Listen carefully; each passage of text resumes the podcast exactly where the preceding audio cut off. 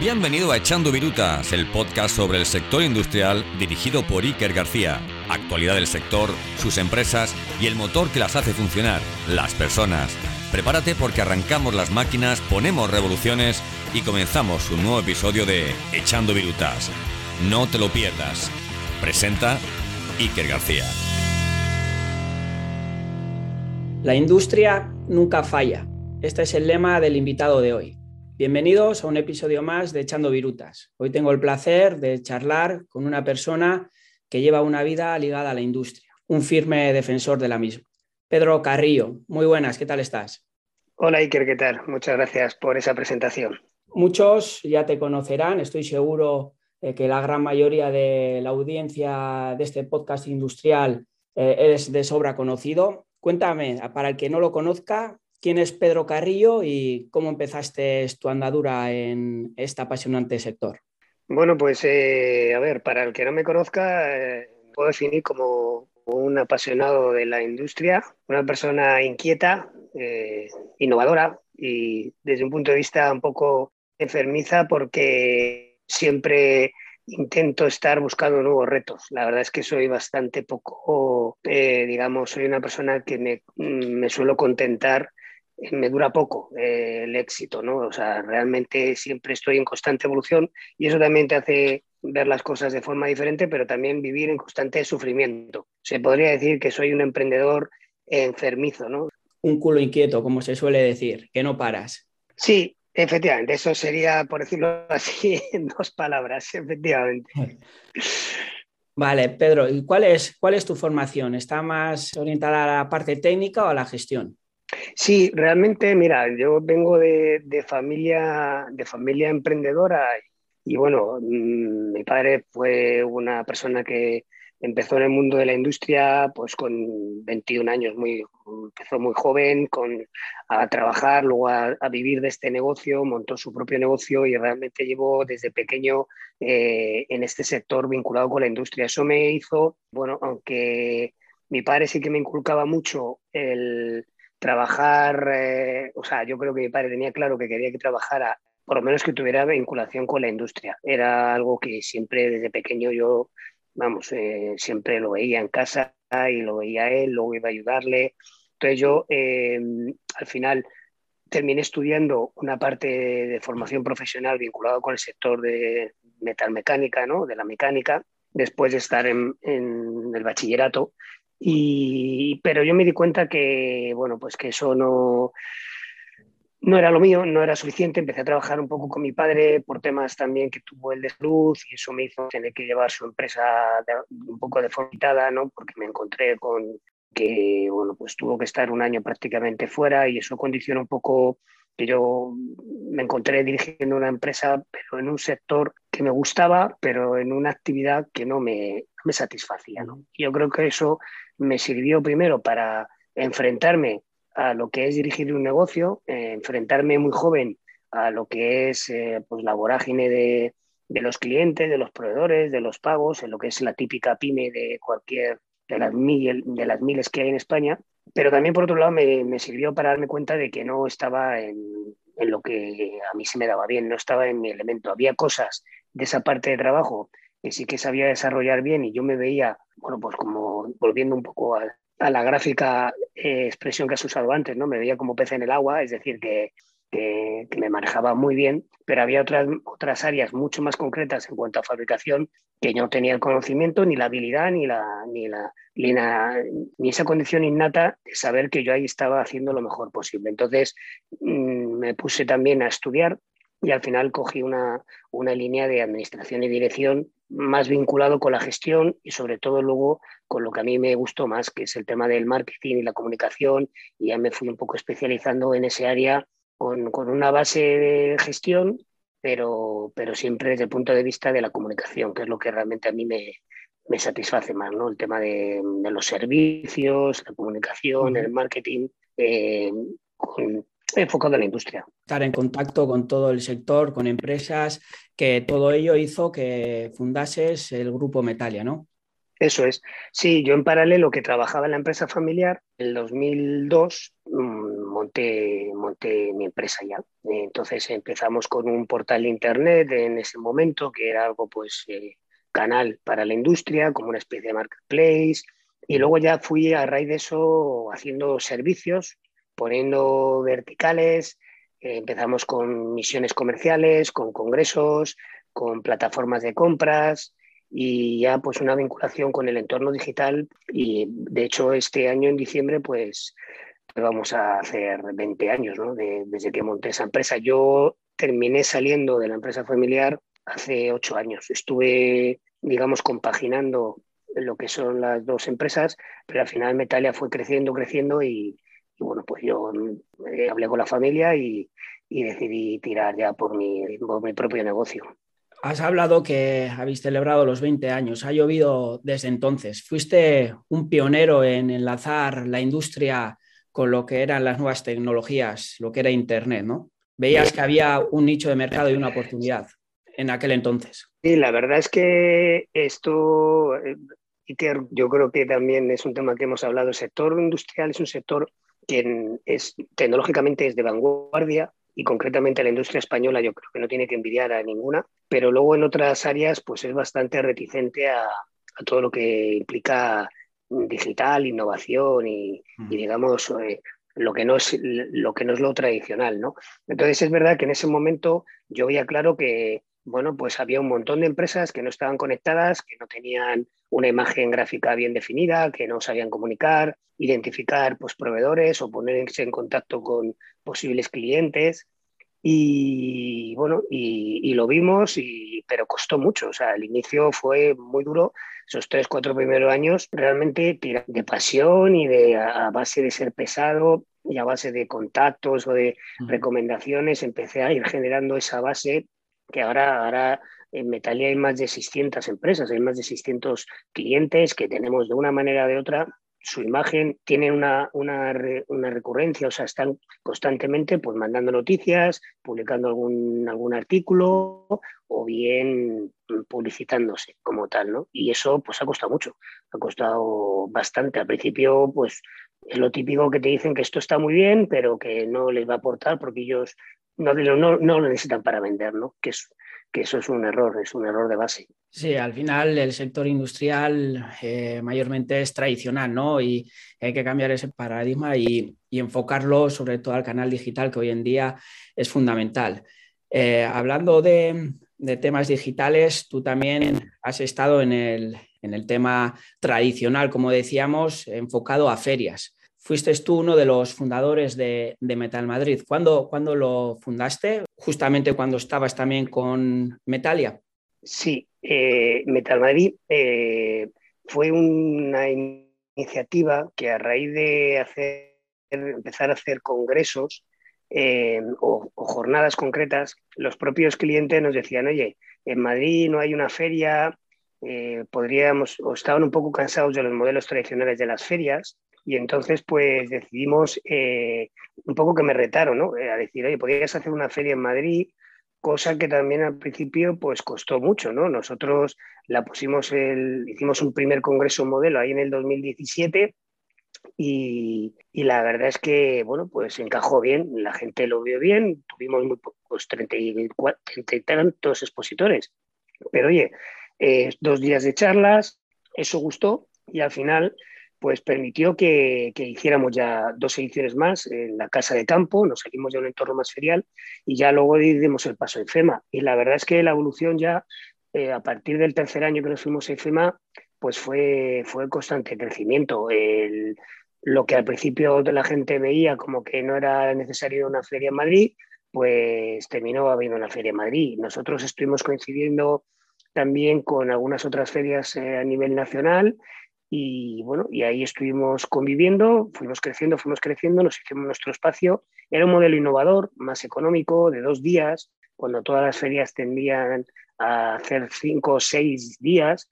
Nosotros establecimos un modelo mucho más económico, de dos días, con unos formatos muy particulares y que eso gustó. Cuajó, Madrid todo el mundo decía que era un punto de encuentro y Metalmaría era el punto de encuentro de la industria. Y bueno, pues todos esos mensajes fueron calando eh, como tú bien has dicho al principio, pues la industria nunca falla y si haces algo bien, la industria yo siempre digo que, siempre te responde. Cuando haces algo en la industria que lo haces bien, con cariño y que tiene sentido, pues la industria siempre responde. Y al final la verdad es que yo lo estuve haciendo durante 10 ediciones, luego entró, me entró una propuesta de compra de una empresa más grande, organizadora de ferias internacional, y bueno, me pareció una buena oportunidad para, bueno, para reinventarme, cambiar un poco el chip. Ya te he dicho al principio que no soy una persona que me guste, eh, digamos, estar eh, viviendo un poco la comodidad ¿no? de, de, los negocios o de las historias, eh, por decirlo así, del día a día recurrentes. Entonces me pareció un momento de parar y volver a arriesgar y volver a tomar nuevos retos, ¿no? Y ya pasó a manos de otra empresa. Sí, llegó a un punto que fue una feria referente en el sector industrial. ¿Cómo fue el proceso de, de salir de, Metal Madrid? ¿Fue fácil o, o te costó soltar a, esa criatura que la has visto nacer y crecer? La verdad es que, mira, eh, realmente yo siempre he dicho que soy más emprendedor que empresario. ¿no? Eh, para mí un empresario es el, la persona que tiene la capacidad de hacer crecer y crecer y crecer y crecer un, un negocio, ¿no? una empresa. Eso implica pues mucho, mucho control, estar mucho pensando en las métricas, en el control, en el crecimiento. Para mí el emprendedor es el que está constantemente innovando y evolucionando. ¿no? Entonces, a mí cuando se me planteó la oportunidad, eh, siempre son retos, ¿no? O sea, es un tema que nunca te ha pasado, que no pensabas que te fuera a pasar y solo el hecho de intentarlo pues me parecía atractivo. Luego, bueno, se daban las condiciones, como te digo, nosotros ya era una feria muy grande, la estamos con 24.000 metros, con 450 expositores, eh, una feria de un tamaño muy importante. Entonces, al final yo soy de los que pienso que, que cuando tú tienes algo grande, que lo has hecho grande y tal, eh, a veces es mejor dar un paso atrás en el momento adecuado, si la oportunidad es buena, y que venga otro y lo siga haciendo más grande y, lo, haga, y lo haga crecer. Y tú dedicarte a volver a coger otra cosa pequeña, y esto es como tú decías de un niño, ¿no? Pues bueno, pues yo he tenido un niño y se me ha ido de casa. Bueno, pues ahora tengo otro pequeño y tengo que empezar a, educarle, a cuidarle, a darle de comer y que crezca y, y ya se verá, ¿no? Que viene esa... Hay niños que se van de casa y otros que se quedan hasta los 40 años. y hay que seguir dándoles de comer, ¿eh? Efectivamente, o sea, que eso nunca se sabe tu experiencia en la organización de este tipo de eventos, Pedro, ha hecho que sigas ligado a las mismas de alguna manera. Han sido momentos difíciles para las ferias en épocas de pandemia, ¿no? Sí, claro, el, el tema de la pandemia pues, ha sacado a relucir que las ferias tienen un punto, pues, eh, en una situación así que es de, vamos, de crisis absoluta, ¿no? O sea, evidentemente el 2019 fue un año muy complicado el 2020 fue, o sea, el 2020 fue un año muy complicado, muy complicado. 2019-2020 más bien fue un año tremendamente complicado para cualquiera que se dedique al mundo de las ferias. Sin duda, a pesar de ello, una vez superado la peor parte del COVID, se han reanudado y, y se siguen organizando eventos. Tú concretamente a través de Metalia eh, estáis organizando la feria de defensa y la feria legal, ¿no? Todas en Madrid. Sí, a ver, la feria de defensa, nosotros con el expertise que hemos sacado de, de la feria de, de, vamos, de la organización de ferias durante 12 años que hemos estado más o menos, pusimos en marcha una feria de abogados y de empresas que la tuvimos que cancelar por la pandemia en el 2020 y bueno, eh, la vamos a hacer este año, pero hemos estado dos años sin poder hacerla. Y la de FEINDER, que sí que la hicimos en el 2019 porque pilló justo un poco antes de que entrara la pandemia y la hemos repetido en el 2021, no es una feria propia. Esta es una feria que bueno, pertenece a las dos asociaciones principales del sector eh, de la defensa, de la industria de la defensa, que tenían ganas de hacer una feria para poner en valor la industria de la defensa y de la tecnología de la seguridad en España y junto con el apoyo y el respaldo del Ministerio de Defensa. Entonces, esa feria realmente la hemos estado trabajando para los organizadores, ¿vale? Nosotros de alguna manera pues hemos estado haciendo el trabajo por el expertise que tenemos y bueno, y hemos estado haciéndolo durante dos ediciones. Eh, y la verdad es que muy bien, o sea, el proyecto ha sido mm, como organización ferial del 2021 ha sido un proyecto, el proyecto más grande al que nos hemos enfrentado en cuanto a organización ferial por bueno pues porque estaba en los 30.000 metros y sobre todo con un nivel de clientes muy importantes y nivel de exigencias de calidad y de seguridad muy importantes. Entonces ha sido un reto mm, brutal para, para mi empresa. Sí, una forma también de seguir creciendo ¿no? y aumentando conocimientos de cara a este tipo de, ferias. Volviendo a los canales digitales, eh, has dado el salto y has creado los famosos e-talks. ¿En qué consisten y cuál es su objetivo, Pedro? Bueno, pues mira, los Industry Talks, los iTalks, eh, eso nació justo en la pandemia. Al final, dentro del mundo de la pandemia se paró un obligatorio que tuvimos que hacer en el 2020. Al final me di cuenta que, bueno, pues que yo tenía todo mi equipo, toda mi estructura y teníamos que seguir haciendo cosas.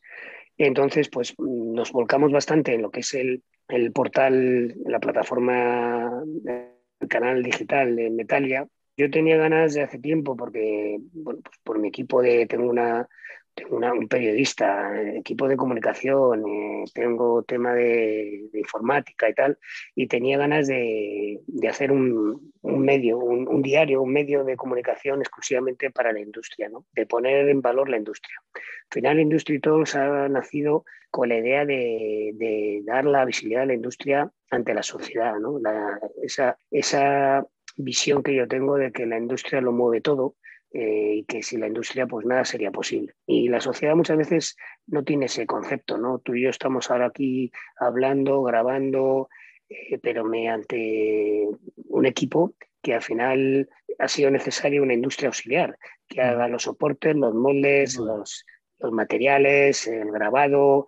Eh, entonces, esas cosas son las que hay que contar y por eso pusimos en marcha esta iniciativa. Y luego tiene un componente muy interesante que es el tema de los, de los iTunes, que son pequeños vídeos inspiradores que estamos grabando al talento que yo considero que hay en España, que es brutal y que nuestros hijos no lo van a conocer. Entonces me he propuesto pues que nuestros hijos tengan una alternativa a los TED y que dentro de unos años, pues cuando la gente busque ideas sobre inteligencia artificial, sobre fabricación, sobre, no sé, sobre el blockchain o sobre la gestión de los recursos humanos o la gestión de, o del talento o, procesos innovadores o incluso de temas médicos a nivel de, técnicos, pues eh, tengan un canal alternativo a, o sea, tengan una alternativa a los famosos tech y que no solo tengan que ver americanos o alemanes, ¿no? que también en España tenemos talento. Y esto lo hemos puesto en marcha en marzo del 2021 y bueno, la verdad es que está funcionando muy, muy bien. Ya vamos a llegar, hemos superado los TNI Talks, o sea que muy bien. Qué bien. La verdad que yo los sigo y son muy enriquecedores. Por lo que veo hay, hay grandes referentes. ¿Qué tipo de empresas y personas participan?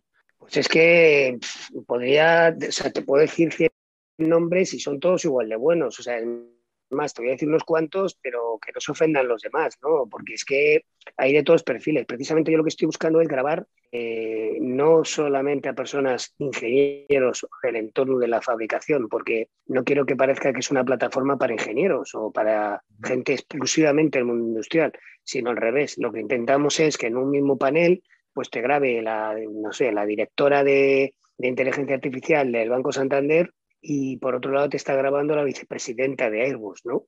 Entonces, eh, tenemos ese tipo de perfiles, como tenemos al presidente de Matarromera, que habla de, la industria vinícola, pero eh, ha grabado el CEO del Ganso, eh, que habla del mundo entorno textil, y, pero también ha hablado un doctor para hablar de prótesis y de impresión 3D en las prótesis. Tenemos gente muy, muy variopinta que precisamente lo que hace es, eh, y de muchísimo nivel, o sea, de muchísimo, muchísimo nivel. De hecho, una, bueno, eh, la apertura de los ITOLs tuvo la gentileza de, una vez que conoció la, propuesta, de, grabar también la ministra de Industria, Reyes Maroto, un poco para dar la apertura a este, este ciclo de, de ITOLs. O sea, que la verdad es que tenemos desde el punto de vista de la administración a las máximas autoridades pero desde el punto de vista de la empresa tenemos un nivel, un nivel brutal. Y que, no, y que no pare, Pedro. Pensando en nuestro sector, ¿cómo ves el estado actual de la formación? ¿Crees que los jóvenes tienen inquietudes para estar ligados a la industria? O si no es así, ¿qué crees que hace falta?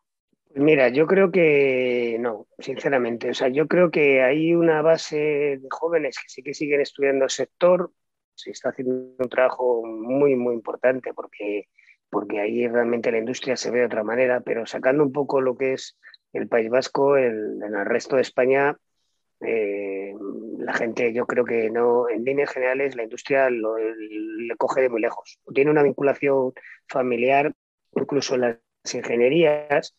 Eh, ahora se llama mucho el tema del dato, pero, pero realmente en la fábrica, el concepto de fábrica o trabajar en fábrica o, o, el, o el fomentar el emprendimiento desde el punto de vista de la fabricación es un tema que yo creo que hay que vincularlo mucho más en la escuela. Yo siempre digo que la industria nace en la escuela. O sea, yo realmente, si tengo esta pasión por la industria es porque lo he visto en mi padre desde pequeño. Me puede gustar más o menos, pero he buscado en qué me desenvuelvo bien, qué me gusta hacer, dónde yo creo que puedo hacerlo mejor por los demás, pero con la industria detrás. O sea, lo que yo creo que no son conscientes los jóvenes es que a través de la industria en todo su ámbito, de igual lo que estudien, tienen la oportunidad de, de participar en cosas magníficas, ¿no? Magníficas desde el punto de vista de la historia. O sea, por ejemplo, ahora mismo hay pequeños datos que, por dar dos pinceladas, o sea, cuando tú dices que hay un tren que une la Meca, que es un tren tecnología española, esas cosas habría que contarlas mucho. Es que es un tren 100% español. Entonces, es que eso es una auténtica maravilla, que está cruzando el desierto con unos vientos, con unas temperaturas, y ahí está. Cuando tú hablas de que eh, se ha hecho una movilización para atraer a colaboradores y a trabajadores de Kabul, ha ido una 400M. Eh, ahora, cuando ha ido a rescatar a los cuerpos de esta terrible tragedia del mar, ha ido una 400M. Entonces, al final es, es la 400M tiene una, una, parte de trabajo español muy, muy importante, sobre todo que es que se está ensamblando en, en Sevilla, ¿no? Esas cosas habría que contarlas mucho, porque yo creo que eso eh, cambiaría la percepción de los jóvenes y de lo claro. importante. O sea, para cualquiera que ha trabajado en esos procesos, es algo que está ahí, pero el resto de la sociedad no lo valora porque no se cuenta mucho. Sí, sin duda. Tenemos que ser conscientes que la industria lo inunda todo y lo tenemos a la vista, ¿no? Y en todos los lugares eh, de la sociedad. Por otro lado, Pedro, ¿cómo es el sector de la máquina herramienta? Si no me equivoco, eh, tú fuiste uno de los impulsores del plan Renove Industrial en Madrid, ¿no? Sí, eso es. La verdad es que eso fue, un, vamos, yo fui uno de los expulsores porque aquí en Madrid llevamos mucho tiempo intentando que la administración pues, sea consciente de la importancia de apostar por la industria y, y, la verdad es que este nuevo equipo de gobierno que entró hace dos años, pues la verdad es que escuchó, ya me conocían y, y bueno, en cuanto entraron pues hablamos más y, y la verdad es que, bueno, el, el, mérito es de ellos porque han sido capaces de ponerlo en marcha, dotarlo económicamente y ha sido un plan muy, muy importante.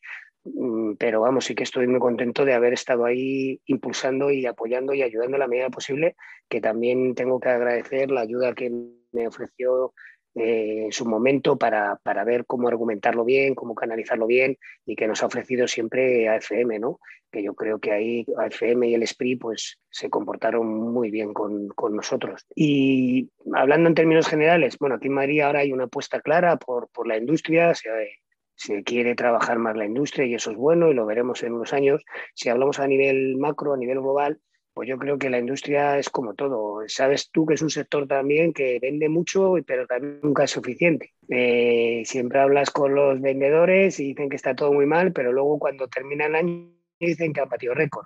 Entonces, eh, yo creo que estamos viviendo un buen momento y hemos pasado auténticas crisis. Yo creo que nada, nada parecido a la hace, vamos, el 2012, 2013. O sea, realmente los, el 2018, 2019 fueron años récord para el sector de la máquina herramienta. Yo creo que este año no ha sido malo y todo este tema de los fondos europeos, si empezamos a captar buenos proyectos, pues va a haber inversiones importantes. Yo creo que, que si esos fondos pueden ser un, una palanca de, de, impulso sin duda para, para que el sector de la máquina herramienta venda mucho más. Sin duda que será muy importante para los, para los próximos años. Pero para acabar, eh, dos preguntas que suelo hacer a, todos los invitados. ¿Cuál es tu mayor éxito y tu mayor error a nivel profesional? Bueno, pues es una pregunta, vamos a ver. Pues mira, eh, mi mayor éxito, yo creo que a nivel profesional mi mayor éxito es, es, o sea, si yo tengo éxito es porque mi equipo eh, ha tenido, o sea, me ha ayudado a tener éxito como empresa. Y yo creo que el mayor éxito es tener el equipo que tengo porque en, tener gente comprometida, que comparte pasión, implicación y que de alguna manera sabes que es como si tuvieras un equipo a tu lado, para mí eso yo creo que es, es, un éxito, porque si no, sin el equipo, o sea, yo podría ser muy bueno, tener ideas innovadoras y ser inquieto, pero es que si no tienes gente que te siga, que se lo crea y que se apasione contigo, pues nunca tendrás éxito. O sea que yo creo que mi mayor éxito es la gente, mi equipo que me acompaña y en todas mis aventuras. y el mayor fracaso o el mayor error, ¿no? ¿Es cuál es? El mayor error. Sí, el mayor er-, sí, a mí no me suele gustar decir fracaso porque, bueno, yo creo que sí, eh, más bien un error. Sí, el mayor, sí, de los, de los errores, de los errores se aprende, por eso, te digo. Pues mira, yo creo que en la época, en la, a mí me sirvió, yo creo que, que todo emprendedor tiene que saber caerse y levantarse y que si nunca has cometido errores y todo te ha ido muy bien, pues eh, si no tienes un buen padrino es muy posible que, bueno, pues que lo pases mal en algún momento de tu vida y que sufras, sufras los errores, ¿no? Yo justamente creo que de lo que más aprendí es que cuando estaba dirigiendo el negocio familiar, estuvimos dos o tres años de, bastante trabajo, de bastante bonanza económica y me entró un poco la fiebre de crecimiento, ¿no? la, la fiebre de crecimiento, de de ampliar, de decir que los pedidos iban a llegar siempre igual. Y me acuerdo que mi padre me dijo que, bueno, que mi padre que lo respetaba, ya mi padre estaba fuera y me dijo, ten cuidado porque estás arriesgando mucho. Y efectivamente, eh, los clientes más fieles, de repente sale un tema empresarial y la empresa se va al garete, y te encuentras con que dependes de pocos clientes en vez de muchos, cosa que yo ya aprendí. Y segundo, que habías, te habías apalancado más de, lo, más de lo razonable, con lo cual me costó pues pelear mucho con el banco, pasar un par de años muy malos, como todo empresario, mm, poner tus bienes para poder saldar, para poder cubrir, pero bueno, salimos, eh, lo superamos, aprendí y salimos, y yo personalmente como empresario salí fortalecido y yo creo que eso me ha hecho ver, muchas cosas de otra manera. Es como dices, ahora eres la persona que eres por, por esas vivencias, ¿no? Que de esos errores se aprende y sin duda es, eh, es algo para, para hacer valer y hacer crecer ya no solo a nivel profesional, sino como persona. Pues Pedro, yo te tengo que agradecer que una persona como tú eh, participe en el podcast Echando Virutas, es un gran placer, como digo, puesto que eres un ejemplo, un gran defensor de la industria y es apasionante ver todo lo que haces y, por, este sector, ¿no? El nuestro. Pues yo, Iker, eh, nada, te agradezco muchísimo este tiempo que hayas pensado en mí, te felicito eh, porque también eres como yo, eres inquieto, eh, estás haciendo cosas súper interesantes en el sector y me gusta mucho el nombre del podcast porque yo siempre digo, cuando, cuando me dicen que por qué, por qué me muevo tan bien en la industria, por qué salgo tanto de la industria, yo siempre digo que, que aprendí eh, pisando virutas, ¿sabes? Yo siempre digo, sí, es que yo he aprendido pisando y barriendo virutas. Entonces, es verdad que si llevamos la viruta en el ADN, no nos va a ir mal. Eso es, sin duda. Ahí estaremos al pie del cañón por y para la industria, Pedro. Así que muchas gracias Eso es. y un abrazo, ¿vale? Gracias, Iker.